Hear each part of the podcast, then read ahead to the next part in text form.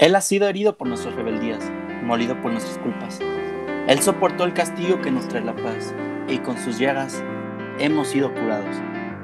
Aquí Emilio, y sean bienvenidos a Apologética para Gentiles.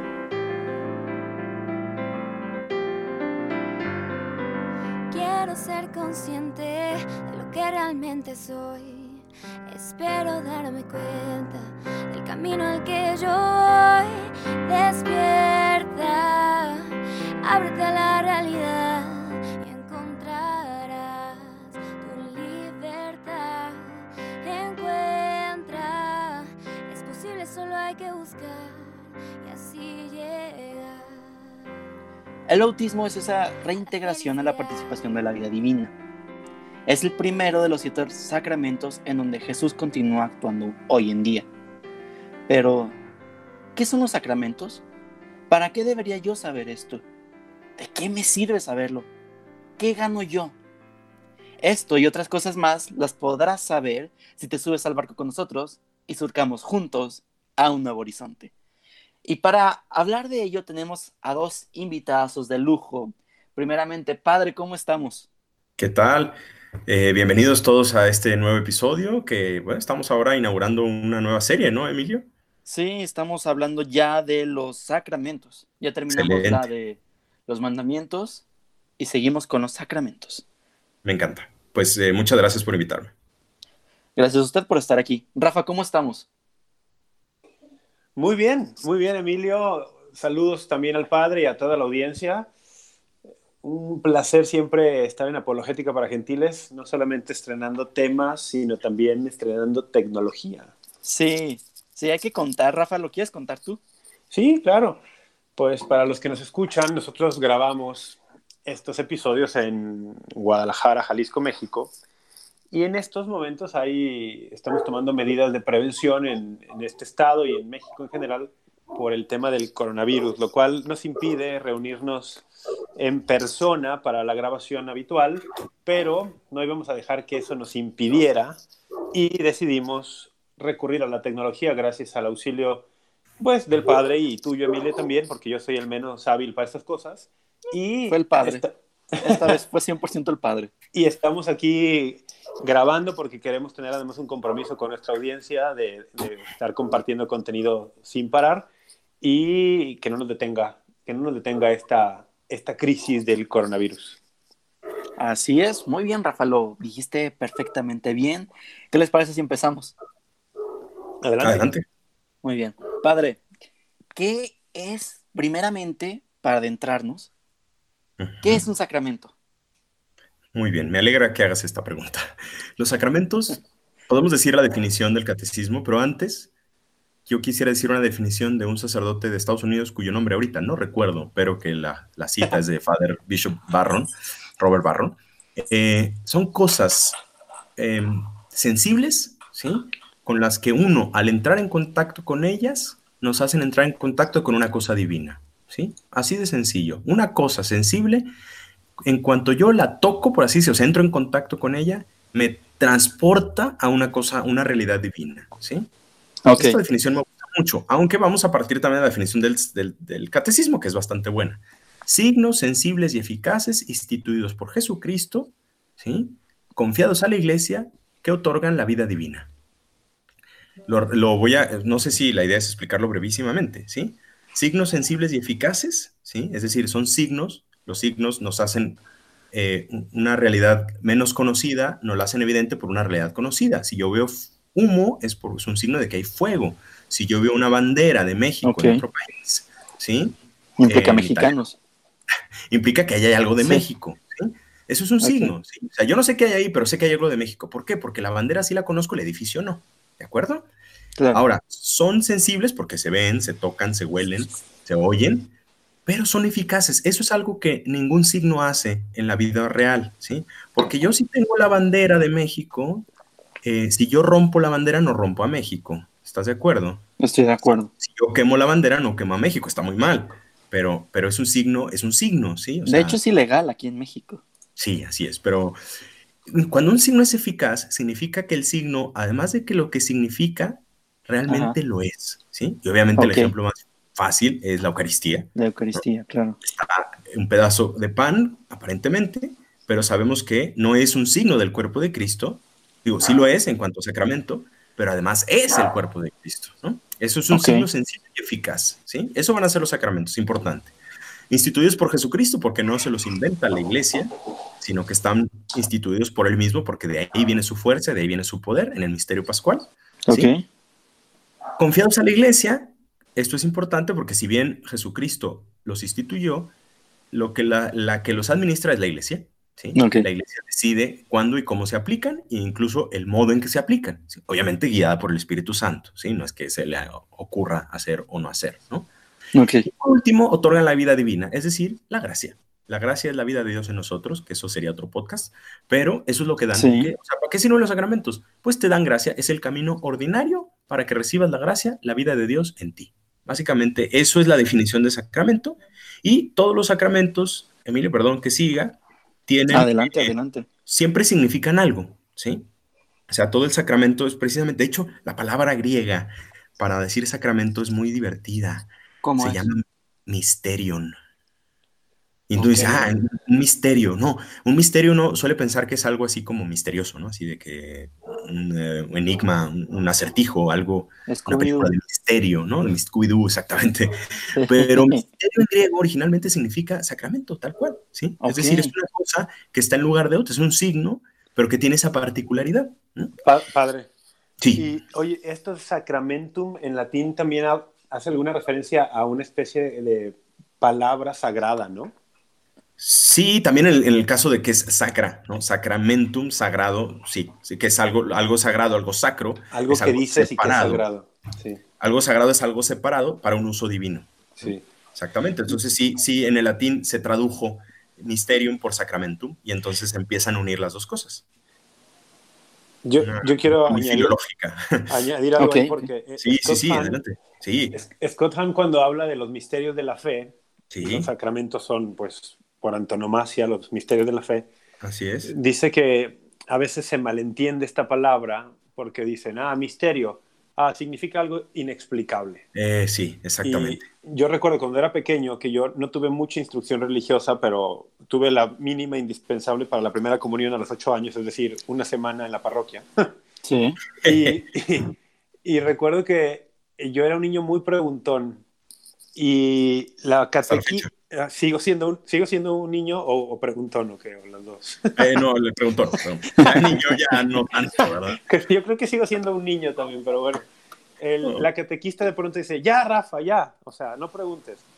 Eso es un misterio. Como Sí. si fuera algo inexplicable. Y es Scott una Hahn- manera de quitárselo de encima, ¿no? Claro, y Scott Hahn dice, no, no, no. Misterio no porque sea inexplicable, sino porque es inagotable. Ah, muy bien. Sí, Eh, me eh, gusta. o sea, podemos decir mucho de eso por lo, porque Dios mismo se ha revelado. Así y es. podemos emplear la razón a- a- hacia la revelación y eso es la teología. Pero por más que hagamos esto, nunca lo vamos a agotar. Entonces, eh, esa, esa parte me gusta mucho también, porque Sí. es, es respetar justamente eh, esta parte de, ok, puedo saber mucho, Dios mismo me lo ha revelado, puedo emplear la razón a la revelación, puedo hacer teología, pero aún así es mucho más que eso, es inagotable. Si fueran agotables, entonces no serían tan divinos, ¿verdad? Y no sería fin- Exactamente. infinitos, claro. Exacto. Pero fíjate, en- y quizá un momento muy evidente en la, en la misa, después Sí. de la consagración, ordinariamente el sacerdote en español dice, este es el sacramento de nuestra fe. En latín se dice mysterium fidei, ¿sí? Claro. Este es el misterio de nuestra fe. De hecho, en español también se puede decir así. Y dicen, ah, porque, ah, porque es el misterio, porque no entiendo muy bien la Eucaristía. No, no, no es por eso, sino porque este es el sacramento propio de nuestra fe. ¿verdad? Ok. Y luego todos los sacramentos tienen eh, unas partes, ¿sí? Como ya dijimos en la definición, todo sacramento va a tener, por lo tanto, tres cosas. Una, la primera es el signo sensible. Todo sacramento tendrá que tener una materia, ¿sí? Una materia. Ok. Eh, si no, no es sacramento, porque los sacramentos son porque somos hombres. Y Dios, en su pedagogía divina, dijo: A ver, tú necesitas tocar, necesitas ver, necesitas oler, necesitas oír. ¿ah? Sí. Entonces, todo, todo sacramento tiene una materia. Todo sacramento tiene una forma también que se suele ser, también luego a veces se complica un poco la cosa, las palabras, por ejemplo, ¿sí? Quizá ahorita hablaremos ya del bautismo, pero en el bautismo pues serán las palabras de, eh, de, de la fórmula bautismal, ¿no? Y un ministro, alguien que lo administra, ¿sí? Alguien que lo, eh, a través de Cristo es el que actúa en un sacramento, pero siempre a través de un ministro, ¿no? Que ordinariamente será un ministro ordenado. Un sacerdote. Ok. No, obispo o diácono, depende. Pero a veces hay, hay un sacramento en el que el ministro no es sacerdote. Ok. Quizá ¿Qué eso mi- lo dejamos. Que Emilio nos diga cuál es. Pues es el ministro extraordinario, ¿no? No, no, no. Mm. Escucha bien la pregunta, Emilio. Hay un, Un ministro sacramento, hay un sacramento cuyo ministro ordinario no es el sacerdote El matrimonio. Muy bien, excelente. Bien Muy respondido. bien. El, el ministro son los que se van a casar. Exactamente. Muy bien. Son los que se dan a sí mismos. ¿Sí? Muy bien, pues eso es una introducción breve a lo que son los sacramentos. Emilio, este, ¿estás satisfecho? Yo creo que sí. La pregunta será si la audiencia está satisfecha. Nunca estamos satisfechos. Eso. Yo quiero añadir una cosa más. A ver, Sí. En- En esta idea de que los sacramentos son canales de gracia, canales de la vida divina, y pues estos están íntimamente relacionados con una idea central en la fe católica, que es la idea de la alianza. Entonces también son, tienen este carácter sagrado de un juramento que, mediante el cual Dios nos vincula a Él mismo. ok. Sí, Y, y- y entonces, en ese sentido, los sacramentos es algo que los hombres recibimos y también efectuamos, pero el, el primero que opera, el, el que toma la iniciativa y el, el, ¿cómo le podríamos decir padre? No sé, el principal actor en esto. Sí, Actor no, actor no entendido como el que está fingiendo algo, ¿no? sino el, el que hace algo, ¿no? el que actúa Sí, sí, el- el operante, sí. el principal operante de Dios, ¿no? Que nos quiere vincular a Él mismo de una forma, con un lazo sagrado. Y a mí eso me parece eh, abrumador de, de contemplar cómo Dios, siendo infinito, quiere vincularse a nosotros, que somos unas criaturas, podría ser insignificantes, y Él quiera vincularse a nosotros de esa manera. Me, me parece abrumador, pero abrumadoramente bello. Sí, claro, porque es amor puro.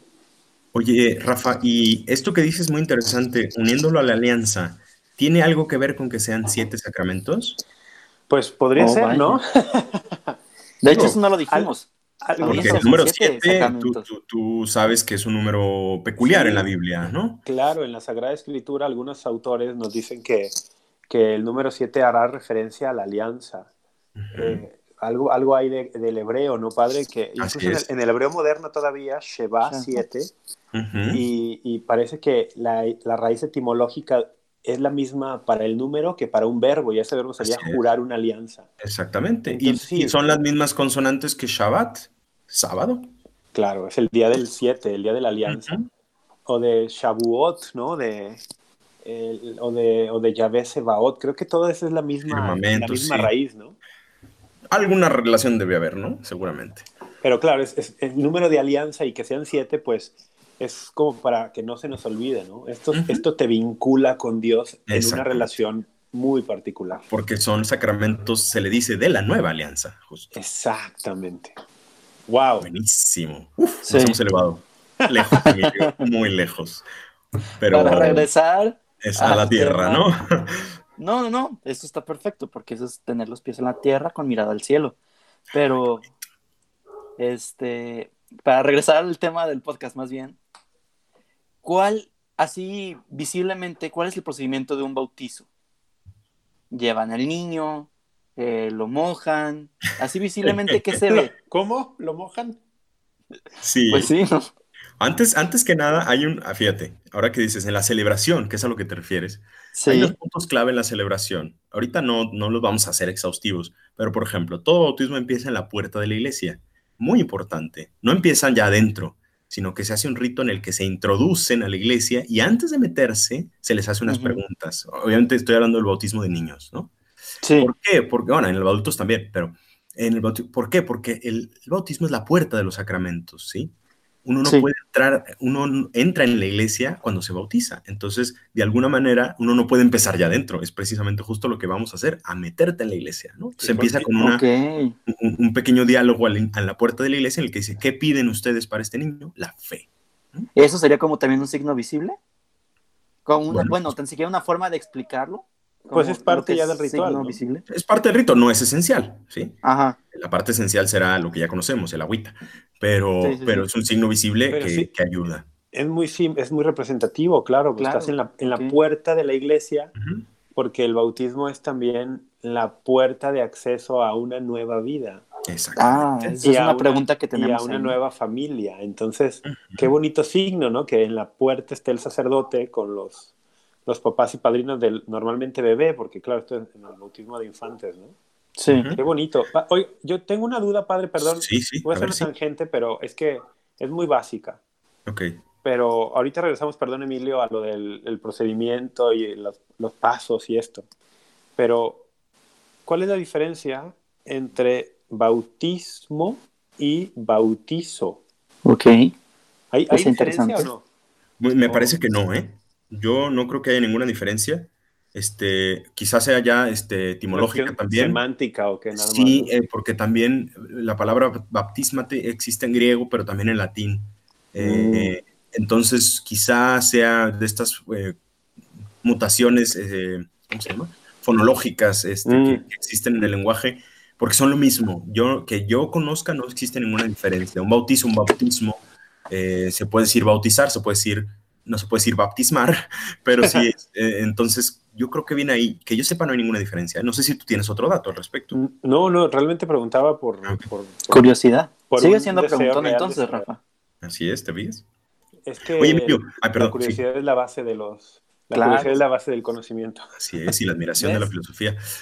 Emilio, pero yo no sé, con tu pregunta te referías, ¿quieres decir a la esencia del sacramento? O sea, no, ¿qué es lo es que... el, el procedimiento. Toda ¿qué? la O sea, celebración, ok.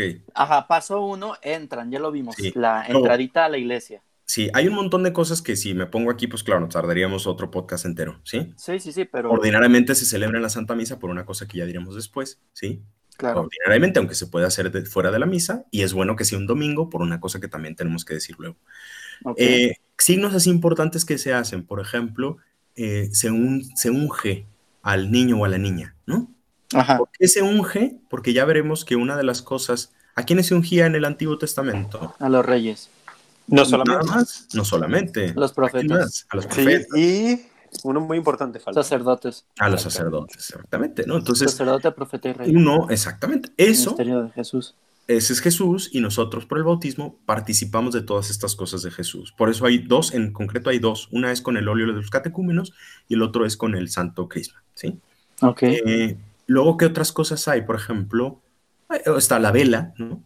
Significa la luz de Cristo, que se la dan, ¿no?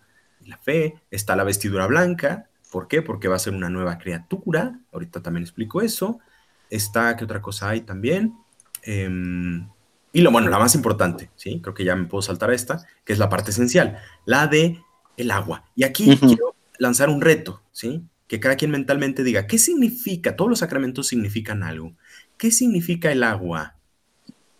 Ordinariamente, yo le, le hago esta pregunta a, a la audiencia, que lo piense y diga, ¿qué significa el agua? Ah, pues esto, ¿no? ¿Ya respondieron? Muy bien.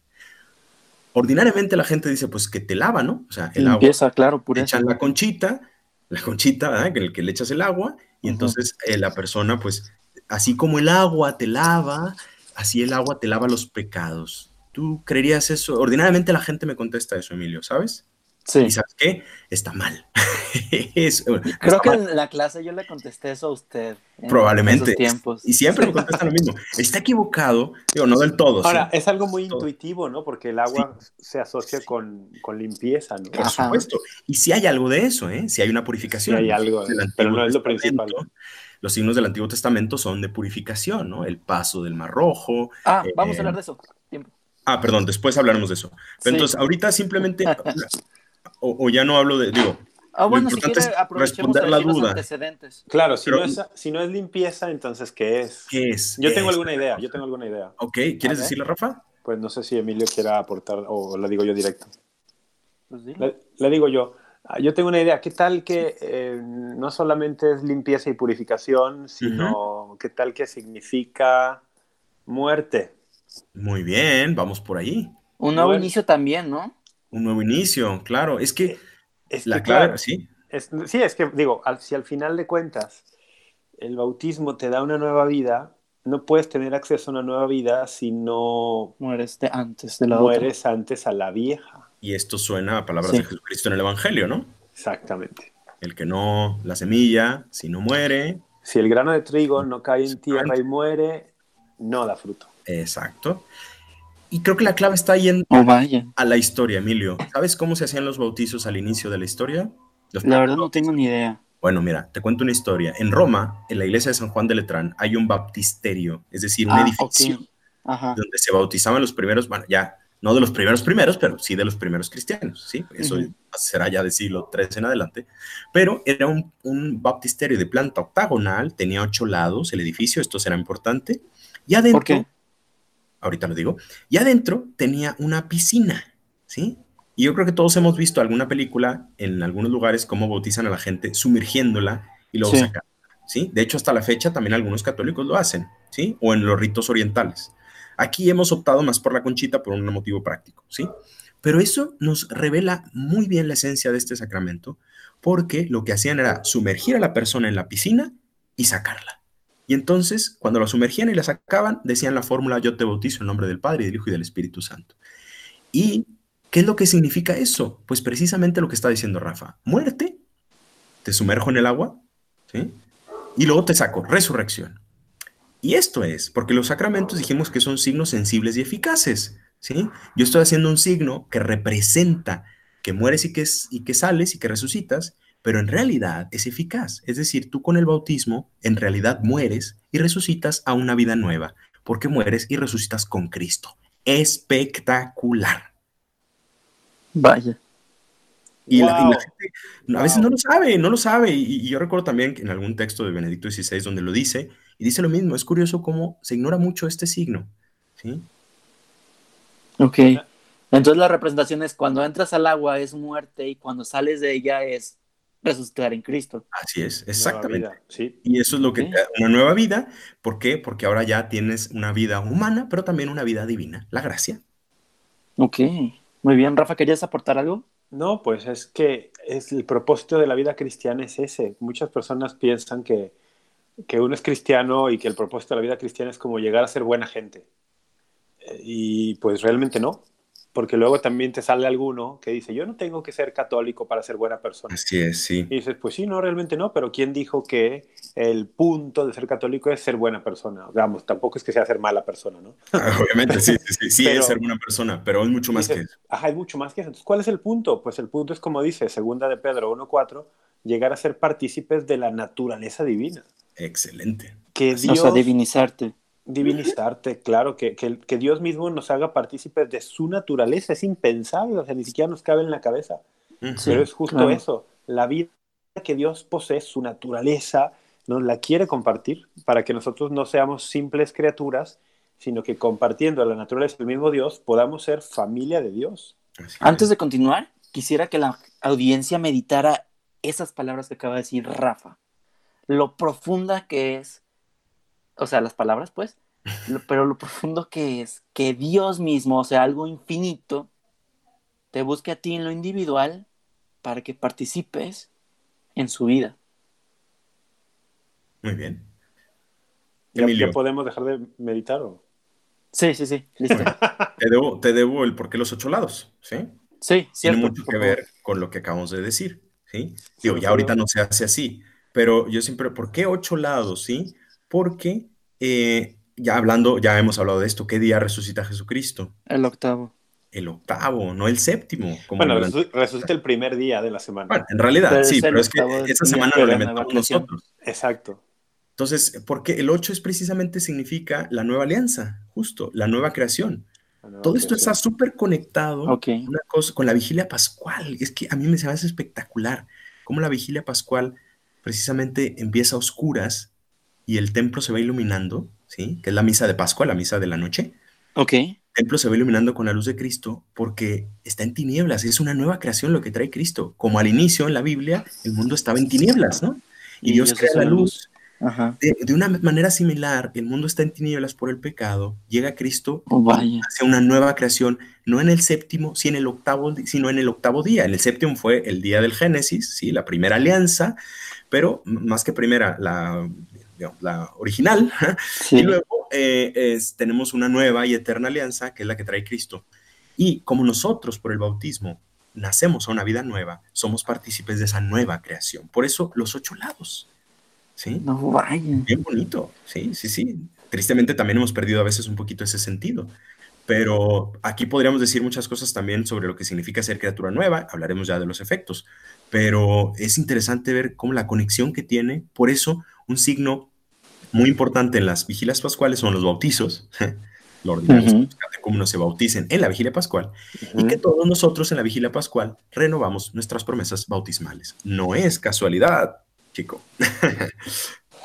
Vaya. O sea, está muy cañón este show.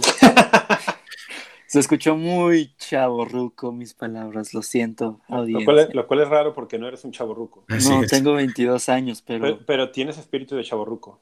Sí, me han dicho O sea. mucho eso, que soy como un viejito atrapado en el cuerpo de un niño.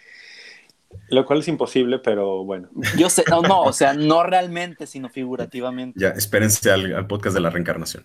Este, Sí, va a haber bien, uno, pues pero ahí- está planeado para la segunda temporada. ok, pues ahí está, ese es el signo más importante, el signo esencial del bautismo es ese, el agua, porque es morir y resucitar con Cristo. Ok, ok. Ent- y eh, pues todo lo que hemos dicho, pues es básicamente la puerta de los sacramentos, ¿no? En Ujú. el iniciar en la vida intratrinitaria para seguir escalándola, no sé si esté bien dicho. Sí, para seguir, eh, sí, eh, la santidad es eso, la santidad es unirse cada vez más a Dios. Por el es- bautismo ya empiezas, ya eres santo en ese sentido, ¿eh? O sea, una persona cuando se bautiza, ya que estoy adelantando los efectos, es santa, ¿sí? Por el hecho de Sí. estar bautizada. Ahora, ¿cuál es la diferencia con un, un santo de altar? Pues que el santo de altar ha progresado en esa unión con Cristo, ¿sí? Y la ha Es como un llevado. ¿Se puede decir que es un santo en perfección? Es un santo, eh, ya es un santo, pero todavía tiene potencia para ser más santo. No, no, no, no, no. O sea, ya de altar, el de altar. El bautizado, No, el santo de altar, como dijo. no entendí. Como. Santo Tomás de Aquino, Ah, San sí, María sí, claro. Sí, por supuesto, sí. Sí, es. Pero- Ok, O sea, tú dices que si ellos ya son todos los santos que podrían ser. sí. Pues sí, ya una Ah, vez que terminaron su vida terrena, sí. O sea, ¿pueden- ¿podemos decir que es un santo en perfección o no? Pues sí, desde el punto de vista subjetivo, porque no hay una santidad perfecta. Más bien, perdón, sí hay una santidad perfecta que es justo la de Dios. La de Dios, Solo claro. Dios es perfectamente santo. Los demás participan de esa santidad a un cierto grado, pero cada quien pues hasta donde Dios le haya dado. Ahora, yo en especial quiero hacer una in- invitación a la audiencia en este momento de todos los que se hayan separado por X o Y razón. Están a tiempo de recuperar su vida santa porque nunca es tarde al menos que te hayas muerto. Así es. Mientras haya vida, hay posibilidad. Hay posibilidad y ahorita hablando del bautismo, en cómo nos incorporamos a la vida de Cristo y cómo lo vamos escalando por los otros sacramentos, más adelante tendremos un episodio de la penitencia o de la reconciliación, que me- yo siento que es más bonito decirle reconciliación, porque eso es. Este, como nunca es tarde para volver a casa. Y a- eso a mí me recuerda mucho la, la parábola, iba a decir paradoja, pero no, la parábola del hijo pródigo. Tu padre siempre te aceptará con los brazos abiertos. Pequeño paréntesis inspirador. No sé si a la audiencia le gusten estos paréntesis que hacemos de vez en cuando. Ahí ya nos dirán. Ok, pero estamos hablando los efectos. Rafa, ¿me podrías decir qué efectos tiene? El bautismo. Sí. Bueno, pues un montón. Como ¿Por dónde empezamos? El, de entrada, hay, yo creo que esto va a ser bueno aclararlo. Tiene que ver algo con el pecado original. Ok. Que muchas veces el- se habla incluso en el lenguaje de la iglesia de una mancha, pero hay que decir que más que una mancha, el pecado original no es como que sea una mancha negra ahí en el alma de la persona, ¿no? ¿Qué es le- entonces? Este es un lenguaje. El pecado original es más bien una carencia. El- a partir del primer pecado de, de nuestros primeros padres, Adán y Eva, pues digamos que expulsamos voluntariamente en los humanos la, la gracia santificante de nuestra alma. Entonces nacemos sin ella, que era un don gratuito que Dios le había dado a los primeros padres. Al ser bautizados, digamos que nuevamente la gracia santificante nos es infundir en, en el alma. Entonces, eh, más que borrar una mancha, lo que hace es sanar esa carencia y darnos esa gracia. ¿Es así, Padre? Vaya. Sí, sí, sí, sí, exactamente, claro, sí, clarísimamente, lo has explicado muy bien. Es, es porque creo que muchas veces eso de, ah, el, el bautismo quita la mancha del pecado original, sí, pero, pero ¿qué es eso, no? Sí, Más bien es una carencia que teníamos. Y muchos lo- te dirán, yo qué culpa tengo de lo que hayan hecho ni Eva. Es que justo, y justo esto te ayuda a entenderlo, ¿no? No Claro. No, es- no tienes culpa, pero tienes una carencia. Exacto. Por- porque tus primeros padres perdieron algo y nadie puede dar, nadie puede transmitir aquello que ya no posee. el catecismo le llama, es un pecado contraído, no cometido. Es la diferencia, la palabra, ¿no? Es como eh, una enfermedad. Sí, no es No tuve imputable, culpa de, de tenerla, ¿no? Pero, pero la tienes, ¿no? pero tienes esta condición que Exactamente. es una condición donde no tenemos gracia. O sea, literalmente está- nacemos desgraciados. Desgraciados, desgraciados somos. Y, y el De ahí viene, ¿dónde viene la palabra? Digo, para la gente de la audiencia que nos está escuchando. Sí, sí. Y, y justamente el bautismo lo que hace es eso, nos da esa gracia. Exacto. Pero tiene también efecto en los pecados cometidos también, no solo en los contraídos sin culpa nuestra, por decirlo así, también en los que yo voluntariamente cometí. Esto es difícil de ver en el caso del bautismo de los bebés, porque no tienen ningún Sí. pecado que hayan cometido voluntariamente. Pues no. Pero en la antigüedad, incluso todavía en nuestros días, hay personas que reciben el bautismo siendo adultos. Y cuando es el caso, el bautismo tiene el efecto de borrar todos los pecados cometidos hasta ese momento. Así es. Vaya. Y esto es muy importante saberlo también. De hecho, hay un pasaje en el Evangelio de San Juan que se asocia tradicionalmente con la confesión, con el sacramento de la confesión, pe- pero que también se asocia con el sacramento del bautismo, de hecho, en primer lugar. Cuando el don de perdonar los pecados, asociado a recibir el Espíritu Santo, que es algo que nuestro Señor Jesucristo confía a los apóstoles. Ok. Entonces, el primer sacramento para el perdón de los pecados es el bautismo, no es. la reconciliación. Ujú. En este sentido, Ok. no sé, padre, si esté mal decir o si de- acerca- acertado decir que el, el sacramento de la reconciliación, conocido habitualmente como la confesión, es una especie de extensión del sacramento del bautismo. ¿A usted qué le Sí. parece esa idea? Desde ese punto de vista, sí, y yo también lo he pensado, aunque no me lo habías dicho antes, porque, eh, no, esto será muy Estamos, importante. estamos conectados, padre. No, ¿sabes por qué? Porque esto es fundamental para entender luego por qué es importante el sacramento de la penitencia. Porque eh, aquí en el caso, o sea, fíjate, el- ese perdón lo podemos ver de muchas maneras. Uno es porque eres una criatura nueva, ¿sí? Al ser una criatura nueva, pues empiezas de cero, ¿no? Si moriste, todos los pecados se quedaron ahí, ¿sí? Pero también porque a fin de cuentas, yo siempre les digo, lo que perdona los pecados, a fin de cuentas, es el poder de la, de la cruz, ¿no? Del misterio pascual. Sí. O sea, ahí nos consigue Dios, Jesucristo, el perdón de los pecados, ¿sí? El perdón de los pecados no es una cosa arbitraria, que Dios diga, eh, sí, te perdono, sino el, pecado, el perdón de los pecados costó la cruz, ¿sí?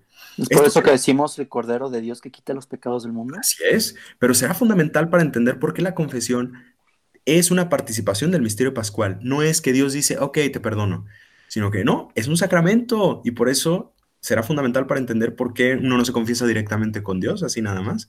Ya Porque- llegaremos a un podcast específico para Así es. la confesión. Pero desde ese punto de vista, Rafa tiene razón en que se conecta, porque a fin de cuentas lo que nos perdona es el misterio pascual. Y yo en el bautismo, como ya lo explicamos, me estoy conectando con el misterio pascual. Por lo tanto, en la confesión también me voy a conectar con el misterio pascual. De ahí viene el perdón. Vaya. Ok, Rafa, tocaste el tema de, la, de las escrituras. ¿Dónde está instituido el sacramento como tal? Ay, ay, ay. bueno, el- hay varios momentos. Por ejemplo, este, este pasaje que, al que me refería yo en San Juan, en el domingo de Pascua, cuando el Señor le dice a los apóstoles, como el Padre me envió, también yo los envío. Y después sopla sobre ellos diciéndoles, reciban el Espíritu Santo. A quienes perdonen los pecados les quedan perdonados, a, quien- a quienes se los retengan les quedan retenidos. Esto es Juan San Juan capítulo 20, versículos 21, 22 y 23, que tradicionalmente se habla de este pasaje cuando se habla del sacramento de la confesión, ya lo dijimos, pero yo creo que también puede aplicar muy Sí. bien al bautismo. Y luego, y luego, claro, están los pasajes al final del Evangelio de San Mateo, por ejemplo, San Mateo capítulo 28, versículos del 18 al 20, donde el Señor también da la gran encomienda, ¿no? Reciban, eh, ajá, y que el Señor dice, me ha sido dado todo el poder en el cielo y en la tierra. Esto es increíble, ¿no?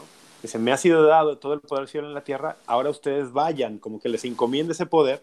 Y dice, vayan a todas las naciones, a todas las gentes, eh, y bautícenlas en el nombre del Padre y del Hijo y del Espíritu Santo, enseñándoles a guardar todo lo que yo les he enseñado. Entonces, aquí también está este, este pasaje claro, que se va, va a tener un paralelo al final de San, Ma- de San Marcos, en el capítulo 16, donde también va a decir, vayan y anuncien el Evangelio a toda criatura y, y bauticen. Entonces, lo podemos ver muy claramente después de la resurrección, cómo el Señor da esta encomienda a los apóstoles. Así Y es. es, y es por eso que se bautizan entonces. Sí, es un mandato de, de- es un mandato de Cristo. Es el mandato es que el que quiera entrar a esta nueva alianza, que te da acceso a esta nueva vida, a esta nueva familia, pues el, el- tienes que tener fe, evidentemente, Sí. creer en el corazón, pero la fe que tienes en el corazón la manifiestas eh, recibiendo este sacramento. Bien, bien. Bueno, para concluir, querida audiencia, les voy a pedir un favor. De esta serie tan hermosa de los sacramentos, unos, el primer, habrá dos episodios. El primero de cada sacramento será mostrarles, así como lo hicimos con este. Y el siguiente, inmediato, será preguntas y respuestas. Y para, como esto es para ustedes, necesitamos tener ciencia cierta de que no les quedó duda alguna. Así que por favor, manden todas sus preguntas a nuestras redes sociales, porque el siguiente episodio, repito, es preguntas y respuestas que ustedes nos hagan llegar. A de cualquier duda que tengan del bautizo. Si tienen duda de confirmación y demás, será el siguiente episodio a, a la confirmación. Emilio, el Dime. siguiente episodio dices preguntas y respuestas solo del bautismo. Sí, porque hay un mundo de preguntas por hacer del bautismo. Como por ejemplo, ¿por qué se bautizan niños y no adultos si los niños no tienen conciencia y no han aceptado a Jesús ciertamente? Me encanta esa pregunta. De hecho, hay que decirle a la audiencia que a Rafa y a mí nos encanta responder preguntas. Pagamos, pagamos porque nos hagan preguntas. Así es. Oh, vaya, la audiencia va, va- va a empezar a pedir billetes, Rafa. Que lo hagan. Bueno, Rafa, ¿cuáles son nuestras redes sociales? Pues normalmente tú dices eso, porque yo solo sé que tenemos perfiles en Facebook, en Instagram y en Twitter, pero realmente Twitter. no sé, no sé cómo. Supongo que si buscan Amén Católico lo encontrarán, pero no sé exactamente cuáles son. Bien, tu intuición es buena porque en Instagram, en Facebook tal cual, amén católico, no hay, no hay pierde. En Instagram es arroba amén punto católico, tampoco hay mucha diferencia. Y en Twitter nos pueden encontrar como amén CTC. Ok. ¿Quieren agregar algo? Mm, No, no lo sé. Brevísimamente, Sí, perdón, padre. Rafa, sí. No, brevísimamente yo creo que esto, o sea, porque le digo porque yo solo hablo de esto cuando me toca a mí administrar un bautizo o un bautismo, este, que esto nos, debe, nos, de- nos tiene que llevar a tomar conciencia de la importancia de que el bautismo para nosotros, ¿sí? Y lo ha dicho el Papa Francisco, no lo digo yo, que dice, ¿te acuerdas cuándo fue el día de tu bautizo? Porque a mi parecer, ese día tendríamos que festejarlo más que el cumpleaños, a mi parecer. Yo no lo, de todas maneras no lo festejo, ¿eh? festejo mi cumpleaños. Pero, Rafa, tú sí te acuerdas del tuyo, ¿no? Yo- Claro. que lo presumes. yo festejo los dos, sí. Ah, muy bien. Pues, ah, pues es buena idea. Yo también voy a empezar a festejar los dos. Me gusta. Yo no tengo ni idea de cuándo me bauticé, voy a investigarlo. Yo sé Sí. perfectamente cuándo fui bautizado. No, yo a ver. ¿cuándo fue? El 10 de abril de 1981. Vaya, estás joven, Rafa. ¿Cómo? ¿Estás joven? Pues, em, los, ¿esto hiciste un cálculo matemático o qué? Pues claro. Debo decir que fui bautizado, pa- algo poco habitual para aquellos tiempos en México. Yo fui bautizado después de, ya tenía un año, ya tenía un año, un año y días de haber nacido, Ujú. Ok. que es un poco tarde para los estándares de aquella época. Bueno, y, de- y- y, en fin. Lo voy a meter aquí, pero bueno, de eso ya hablaremos el siguiente episodio. Claro que sí. Les Muy bien. agradezco mucho, Oigan, padre y Rafa. Ver, Espera, Rafa. Emilio, ¿te- te- ¿es urgente que, que terminemos ahora? ¿Tenemos dos minutos o no? Sí, dos minutos, sí.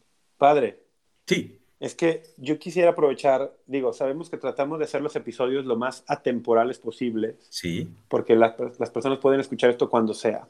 así es. Pero quiero aprovechar también que hay personas que lo escuchan muy cercano a la fecha de publicación y que, por ejemplo, en México y en muchas otras partes del mundo está este tema del coronavirus. Y quiero aprovechar para hacerle una pregunta que ayude a calmar la conciencia de muchas personas que de buena intención, pero con poca formación, están preocupadas por un tema. Le puedo preguntar así brevísimamente. Claro que sí, me encanta. Porque he visto personas que con buena intención, pero con poca formación, Sí, están un poco escandalizadas porque en algunos Recibir la países del comunión. mundo ¿En la mano? la Iglesia Católica ha pedido que en misa, por medida de higiene, se reciba la comunión en la mano. sí. ¿Hay algún problema con recibir la comunión en la mano? problema en sí mismo, no en, en el sentido en que, vamos a ver, a ver si lo logro así rápido. Sí, Problema no, porque eh, de entrada está eh, en algunas conferencias episcopales en el mundo, se recibe habitualmente la mano. Por ejemplo, O en Estados Unidos. de ¿sí? entrada, o sea, no es un sacrilegio. No es un sacrilegio. Ahora bien, desde siempre la Iglesia ha recomendado, universal, ha recomendado comulgar de rodillas y en la boca, ¿sí? Eh, no es una obligación, pero sí- yo sí puedo decir que es lo mejor. ¿Por es qué? para fines de reverencia y muchas Por- otras cosas. ¿no? exactamente, porque por muchos motivos. Mira, muy sencillo. De entrada está previsto que el sacramento no sea tocado más que por personas que tienen las manos consagradas, es decir, sacerdotes, diáconos o un obispo, obviamente, ¿sí? Entonces, el hecho de tocar el sacramento sin tener las manos consagradas, de entrada, mm, no es lo mejor. No te digo que es pecado, claro que no, pero no es lo mejor. ¿Por qué? Pues que porque por algo nos consagraron las manos, ¿no? Por algo está ahí. Eh, Ah, existen ahora. los ministros extraordinarios de la comunión que lo hacen, pero son extraordinarios por una situación de necesidad. Si tuviéramos suficientes sacerdotes, no se haría. Eh, entonces, la gente ahorita, o sea, es una medida cautelar que puede o no, uno puede decir, oye, a mí me parece que todas maneras no serviría, no sé qué, uno puede estar de acuerdo o no, pero en este caso tenemos la ventaja de la obediencia, ¿sí? Si los pastores han visto que es una medida que sirve, pues nosotros reverentemente hacemos caso, porque también es cierto que en tiempos de necesidad, pues eh, el principio es salus animarum, es decir, la salvación de las almas. En estados de guerra hay lugares, por ejemplo, en la Guerra Civil Española había eh, personas que trasladaban la Eucaristía en la cartera, ¿sí? La cartera, en el bolsillo, ¿sí? Vaya. Y uno diría, ¡Ah! ¡qué escándalo! Bueno, perdóname, eran tiempos de guerra, o sea, Sí. ¿sí? O sea, Dios sabe, y, y no, es, no era una falta de respeto, lo que pasa es que era necesario para poder llevar la Eucaristía a lugares en donde no se permitía, ¿no? Pues Entonces, más bien creo que no había otra forma, ¿no? Exactamente, entonces hay que tomar el hecho de decir, a ver, estamos en un tiempo complicado, por lo tanto puede haber medidas que no sean las mejores, pero como dice el dicho, como en la guerra como en la guerra, ¿no? Sí, tiempos, digamos, tiempos extraordinarios requieren medidas, Medidas extraordinarias. extraordinarias. Ahora, Sí. una cosa que sí dice es muy importante, las personas que reciben sí tienen que cuidar que eh, las partículas del Señor, ¿por qué? Porque acuérdate que la- ya hablaremos de eso en la Eucaristía, perdón Emilio, me voy a adelantar, pero en la Eucaristía, en una partícula está todo el cuerpo de Cristo, ¿sí?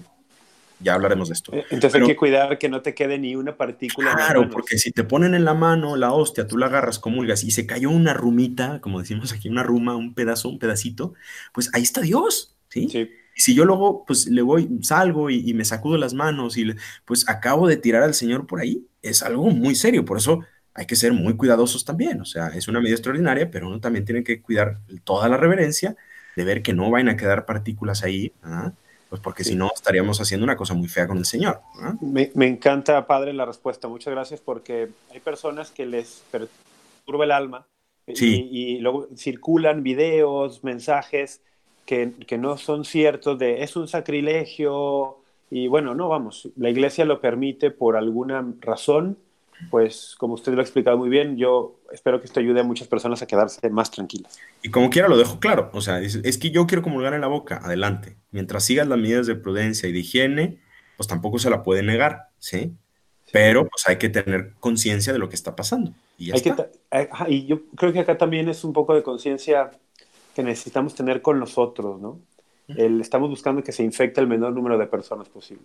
Así es, sí. Entonces, Bueno, y eso, y en cuanto acabe la emergencia, lo dejamos y volvemos a tener toda la reverencia posible con la Eucaristía. Perfecto, padre. Muchas gracias. Listo, Emilio. Les agradezco por haber estado y participado en este episodio. Muchas gracias. Es un privilegio, un honor contar con ustedes. Esto fue Apologética para Gentiles. Un saludo a todos y hasta la próxima.